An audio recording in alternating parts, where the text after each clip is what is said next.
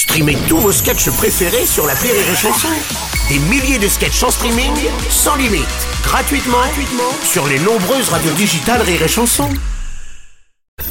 La drôle de chronique La drôle de chronique de Rire et Chanson. La drôle de chronique avec Guillaume Fosco ce matin. Salut les gars Et apparemment l'humanité pourrait atteindre l'immortalité d'ici 2030 Ouais. 2030 euh, Bon pour toi Bruno ça va être un peu juste C'est mort, c'est Mais mort, pour c'est le mort, mort. l'équipe on peut y arriver non Ah ouais, Et c'est ouais. pas- Et c'est pas un dingue, il y a un feu rouge qui a marqué ça sur un carton en criant Jésus-Christ n'existe pas Non.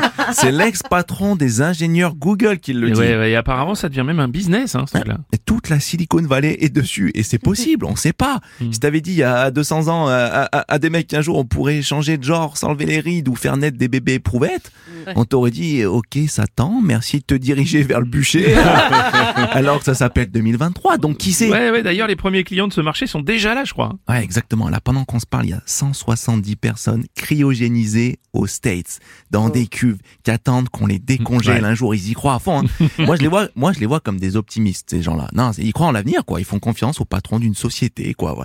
Moi, je pourrais pas. En plus, j'ai vu les images du patron. et il est chauve. Et alors, Et alors Il est, Allô, il est chauve, ça gêne personne. Moi, s'il est chauve, mais c'est ma première question. Mec, si t'arrives pas à vaincre cette calvitie, comment tu comptes vaincre la mort? Non? C'est vrai, moi je fais attention à ces signes. Non, je, je- faut se fier aux apparences. Fiez-vous aux apparences. Moi, il y a un chirurgien, il voulait m'opérer les yeux au laser. Au rendez-vous, le mec débarque, pantalon Zara. C'est mort Il va me niquer l'œil, c'est sûr. Il a forcément loupé sa carrière. À 10 000 euros par mois, tu portes pas du Zara et tu touches pas à mes yeux, mais c'est mort. Je peux comprendre.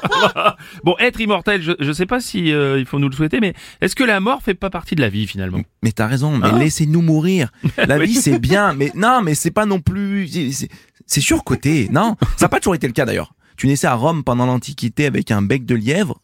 Merci, au revoir. On te jetait dans une fosse. Et même la mère était là. Non, je comprends. Jetez-moi cette merde. Je me remets au taf.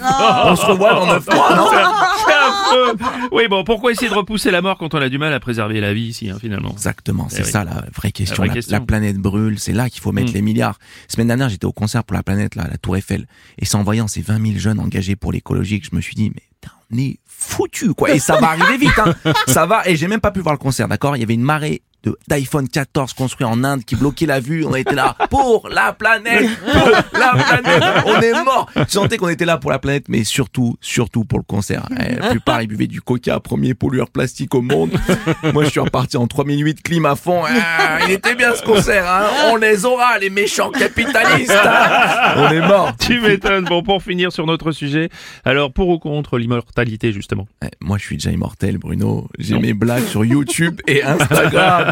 Oui, Donc, j'ai laissé une trace. C'est pas mal. Une trace à 250 vues, mais 2-3 000 quand je rajoute un peu de cul. Mais c'est déjà une trace. C'est déjà une trace. Et surtout, j'ai des enfants. Je laisse sur Terre une partie de mon ADN. Ouais. Je dis pas que c'est le meilleur, mais il est là, quoi. Je, je laisse mon ADN, un 3008 et mon sens de l'humour. C'est ça l'immortalité, Bruno. C'est ça.